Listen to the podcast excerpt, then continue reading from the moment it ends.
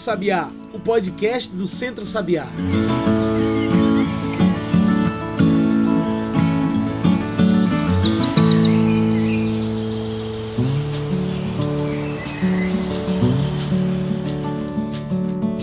Olá a todos e todas que nos ouvem agora pelo Spotify e demais plataformas. Eu sou João Lucas e está começando agora o Cantos do Sabiá, nosso podcast semanal sobre o campo, a cidade e o mundo.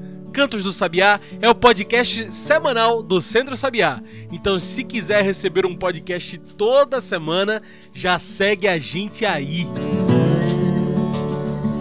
Você também pode passar pelo nosso site e encontrar tudo que a gente faz. Anota aí www.centrosabiá.org.br, tudo junto e sem acento. Agora, se você for aquela pessoa que prefere redes sociais, também pode nos encontrar pelo YouTube, Instagram, Facebook e pelo Twitter. Em todos esses lugares, procura por Centro Sabiá. E hoje falamos do Dia Mundial da Alimentação, o dia 16 de outubro. Dia Mundial da Alimentação é uma data para trazer à tona a discussão da importância de uma alimentação saudável, nutritiva e sem agrotóxicos, sem veneno uma data criada pela ONU, a Organização das Nações Unidas, que serve não só para falar da importância da comida saudável, mas também da importância de quem produz essa alimentação. Falamos desta data em meio a uma das maiores crises alimentares já vistas em nosso país. O Brasil hoje enfrenta a fome novamente, que já deixa mais de 19 milhões de brasileiros e brasileiras sem alimentos, sem nutrição e sem segurança alimentar. Já estamos de volta ao mapa da fome e a fome é real.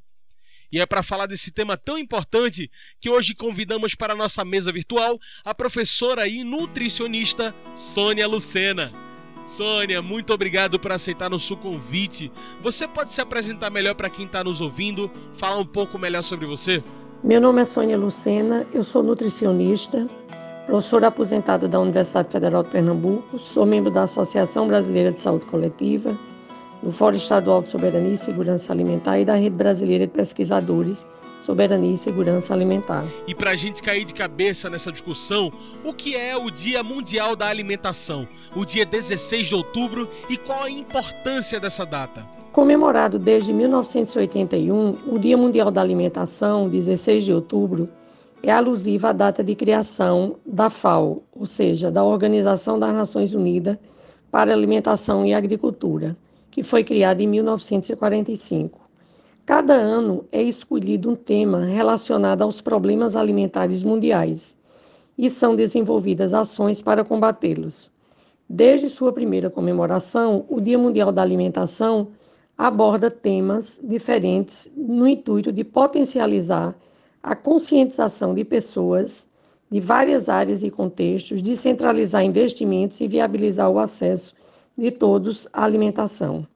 O Dia Mundial da Alimentação, em 2021, terá como tema central que nossas ações são o nosso futuro, o que significa que todos têm um papel a cumprir. O objetivo é estimular transformações em sistemas agroalimentares mais eficientes, inclusivos, resilientes e sustentáveis, que tornam os alimentos saudáveis acessíveis a todas as pessoas, limitando os impactos ambientais e climáticos Celebramos o Dia Mundial da Alimentação em meio ao aumento da fome em nosso país. Já são mais de 19 milhões de famintos no Brasil. Por que isso acontece, Sônia? Por que o retorno tão forte da fome? A pesquisa realizada pela Rede de Pesquisadores em Soberania e Segurança Alimentar mostrou que 19 milhões de pessoas estão com insegurança alimentar grave possivelmente, né, considerando a piora da situação econômica da situação brasileira de, após essa pesquisa, esse número deve ter aumentado.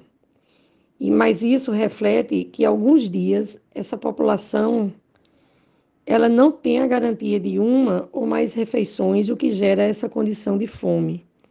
A pandemia e todas as suas consequências agravou esse quadro, mas ela não foi a única causa. Desde 2016, né, com a redução de recursos destinados a políticas públicas, a política econômica do governo que assumiu e o aumento do desemprego já mostrava a dificuldade das pessoas terem acesso a uma alimentação suficiente para atender às suas necessidades.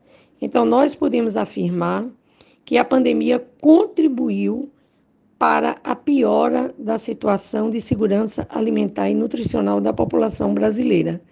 Mas ela não é a única causa. Isso é muito importante para que a gente tenha é, clareza sobre isso. Sônia, quando falamos da fome, muita gente imagina que seja apenas não ter, por exemplo, uma refeição por dia ou não se alimentar de forma alguma. Mas afinal, quando a gente fala da fome, do que estamos falando? Bem, a fome, ela se caracteriza pela falta de meios para se alimentar, para a pessoa se alimentar, provocado por escassez, por pobreza e miséria. Em geral, ela se dá pela total incapacidade de um indivíduo ou de uma família ter acesso ao alimento para atender às suas necessidades alimentares e nutricionais. Sempre quando ressurge um aumento ou um percentual muito alto da população com fome, vem essa pergunta: como é que a gente é, define a fome? Né? Nós não temos uma defina, definição clara, né, além do que eu acabei de falar, e nem tem como medir a fome. Nós medimos como é que está a situação das pessoas em relação à fome através de indicadores de segurança de insegurança alimentar. Né? Então, esses indicadores é quem define se essa população está ou não numa condição em que a gente caracteriza como sendo é, vítima da fome. Ainda aqui no Brasil, os dados da insegurança alimentar também são alarmantes. Até o fim do ano passado, eram 58 milhões de brasileiros e brasileiras em situação de insegurança. O que isso significa e como isso impacta a saúde da população brasileira? Significa que há um acesso limitado de uma pessoa ou de uma família à comida, seja por falta de dinheiro ou de outros recursos. Por exemplo, um produtor, um agricultor né, um agricultor familiar que não consegue produzir alimento por conta de problemas climáticos, seguramente a sua família vai entrar numa, numa e não tem outro recurso, ela vai entrar numa condição de insegurança alimentar. Nós caracterizamos a insegurança alimentar como leve, moderada e grave. A insegurança alimentar ela tem aumentado muito no mundo no mundo inteiro. Isso se deve a uma série de fatores, tais como mudança climática, desigualdades econômicas e sociais e crises econômicas. Com a pandemia, por conta de uma recessão brutal, essa situação tem se agravado muito, principalmente pela redução de acesso aos alimentos. O acesso ao alimento é fundamental para a segurança alimentar de uma pessoa, de uma família. No que se refere à saúde, a alimentação adequada e saudável, ela é fundamental na promoção da saúde e na prevenção de doenças. Para isso, temos que nos preocupar com a quantidade e a qualidade do que é consumido. Há uma preocupação muito grande, não só no Brasil, mas nós estamos falando do Brasil, principalmente no Brasil, né, com esse empobrecimento que ocorreu com a população, é que com pouco, com muito pouco recurso para comprar alimento, a população tem consumido muitos alimentos industrializados. E seguramente esse, esses alimentos ultraprocessados, eles trarão para algumas pessoas, isso já está acontecendo, uma série de doenças né, relacionadas com essa alimentação inadequada. Uma economia quebrada e a falta de empregos no país agravam ainda mais a situação. Os preços de alimentos básicos da dieta brasileira estão muito caros e inacessíveis para muita gente. Por isso eu pergunto: como a agroecologia e a agricultura familiar podem ser caminhos para atravessar esses tempos de crise? A agricultura familiar desempenha um papel fundamental na alimentação do povo brasileiro, visto que o agronegócio ele produz apenas commodities, ou seja, ele tem uma preocupação de produzir alimentos para exportação, principalmente para alimentar animais né, no exterior. As pesquisas todas que a gente tem, observa, né, de consumo de alimento no Brasil, mostra que mais de 70% dos alimentos que chegam à nossa mesa, eles são oriundos da agricultura familiar. Além disso, a agricultura familiar ela tem um papel importantíssimo, porque ela produz uma variabilidade muito grande de alimentos e também garante a qualidade do alimento que nós consumimos. É importante a gente saber o que é que a gente está colocando na nossa mesa e o que nós estamos nos alimentando. Por isso que é tão urgente o estímulo à produção de alimentos agroecológicos. O Brasil, eu, eu acho que quase todas as pessoas já sabem que nos últimos dois anos o Brasil liberou uma quantidade extraordinária de venenos para colocar na, na para produzir alimentos. E isso seguramente, como já vinha sendo observado, que o Brasil já era o maior produtor e o maior consumidor de veneno é, nos alimentos do mundo, do mundo inteiro. E isso tem aumentado assustadoramente. Né? Então, a alimentação agroecológica ela traz uma série de vantagens. Uma delas é a garantia de um alimento limpo e de qualidade adequada e bastante saudável para a nossa vida. Eles garantem também o circuito curto de comercialização. Esses fatores, né, como produção com, é, variada, com a quali excelente qualidade de produção e essa facilidade na comercialização, foram essenciais para enfrentar esses períodos de dificuldade, como nós estamos vivendo agora na pandemia. Todas as pesquisas que estão sendo realizadas e os estudos estão apontando não é, o papel importantíssimo que a alimentação agroecológica tem para a população daqui e do mundo inteiro. E isso já está sendo reconhecido por diversos países que têm estimulado muito esse tipo de produção e comercialização de alimentos. Alimentação é direito humano, previsto na Declaração Universal dos Direitos Humanos. O que fazer para que esse direito saia do papel em nosso país? Que caminhos saudáveis, agroecológicos, devemos tomar para mudar essa situação? O direito humano à alimentação adequada foi colocado na Constituição em 2010. É bom é, deixar claro que o pensamento era colocar na Constituição de 1988, mas não foi aceito colocar a alimentação como um direito humano. Então foram anos de luta, foram 22 anos após a, a promulgação da Constituição para que a, o, a, alimentação como direito humano ela entrasse é, na Constituição, ou seja, para que a população brasileira alcançasse essa conquista. E isso reflete muito claro a falta de compromisso do parlamento brasileiro com o enfrentamento da fome. Se um direito legal e, e, ele não é colocado em prática, é algo comum no Brasil e de pouca compreensão para quem reside em outros países. Mas nós observamos que a exigibilidade do cumprimento desse direito ainda está muito distante. Por isso, é, é necessário né, a gente acionar os mecanismos legais existentes para que as pessoas usufruam desse direito. A organização da sociedade civil numa luta por direito humano à alimentação adequada e saudável é fundamental. Né? E feito essa, isso, necessita de um monitoramento para que o alimento consumido tenha qualidade e aí entra a produção agroecológica. Há alguns estudos é, realizados no Brasil que mostram que com a melhora da situação financeira da população em um tempo recente, houve um aumento no consumo de alimentos não saudáveis, né, como eu falei antes, contribuindo com a maior prevalência de doenças crônicas não transmissíveis, a exemplo do diabetes e da obesidade. Mesmo num período como esse, em que a população está vivendo um período de muita carência alimentar, nós observamos ainda que o sobrepeso e a obesidade é um problema extremamente preocupante na população, especialmente na população mais pobre. Muito bem. Como nossa conversa se aproxima do fim, vamos meter o bico. Mete o bico é o quadro do podcast onde nossos convidados, nossas convidadas dão seus pontos finais, suas conclusões para as nossas discussões. Bora lá? O Dia Mundial da Alimentação é uma importante data para refletirmos sobre o futuro do país. Por isso eu pergunto: como garantir que nos próximos anos a fome não se agrave ainda mais em nosso país? Como garantir um Brasil livre da fome? Mete o bico.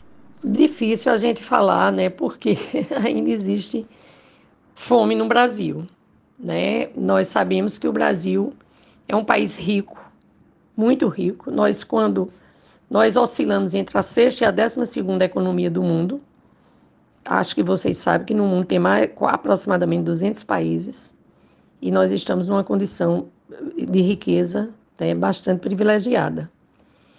Bem, mas nós podemos citar alguns fatores para a persistência da fome aqui no país. Sabemos desde a denúncia feita por Josué de Castro que a fome está relacionada diretamente com questões políticas, com decisões políticas e vontade política. Não tem sentido, né, a gente, num país rico como o nosso, a gente ter mais de 50% da sua população numa condição de insegurança alimentar.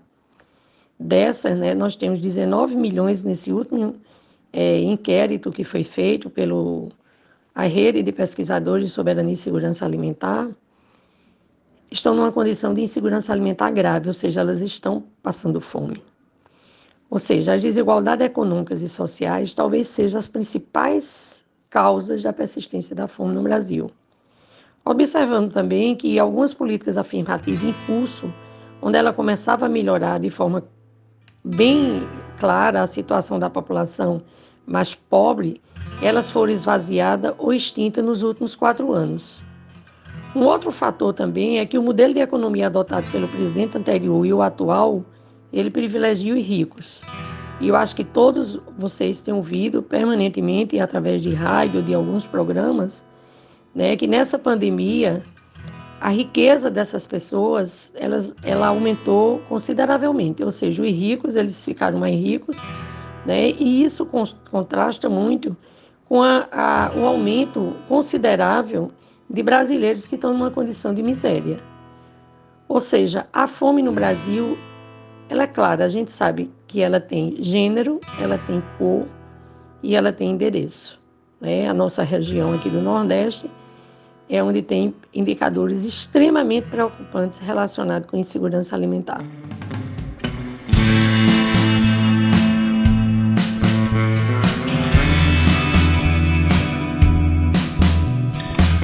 É isso, Sônia, muito obrigado pela sua participação.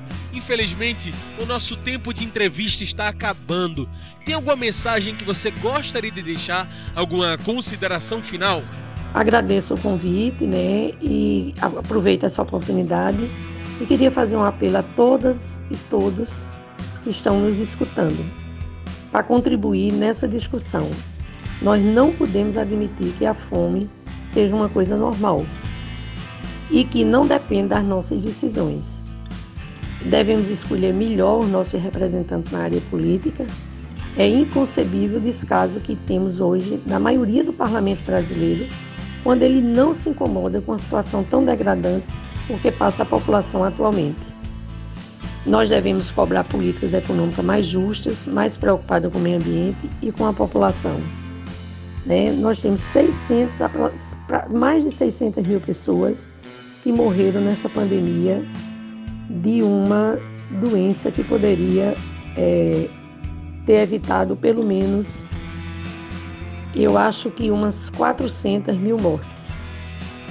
E a consequência provocada por essa pandemia, ela ficará registrada de diferentes formas na população brasileira por muito tempo. Então acho que cabe a todos nós né, sair um pouco dessa, desse estado de tranquilidade que, nos, que, que tomou conta de todos nós para poder a gente lutar contra as injustiças que estão ocorrendo no Brasil e que tem provocado o aumento considerável da fome. Muito obrigado. Então tá aí, muito obrigado mais uma vez pela sua participação, Sônia. Gente, hoje conversei com a professora e nutricionista Sônia Lucena. Um debate importante sobre a alimentação e o Dia Mundial da Alimentação, dia 16 de outubro. Então é isso, pessoal. O Cantos do Sabiá vai ficando por aqui e a gente lembra das nossas redes sociais. É por lá que você se informa sobre tudo o que o Centro Sabiá está fazendo. Procure no Facebook, Instagram ou Twitter por Centro Sabiá. Se preferir, tem o nosso site, que é o www.centrosabiá.org.br.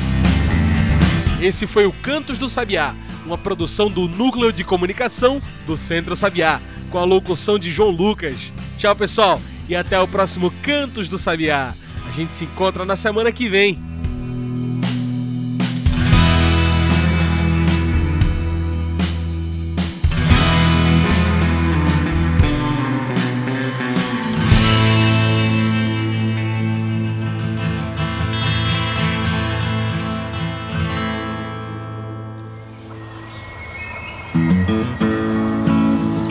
Você ouviu Cantos do Sabiá.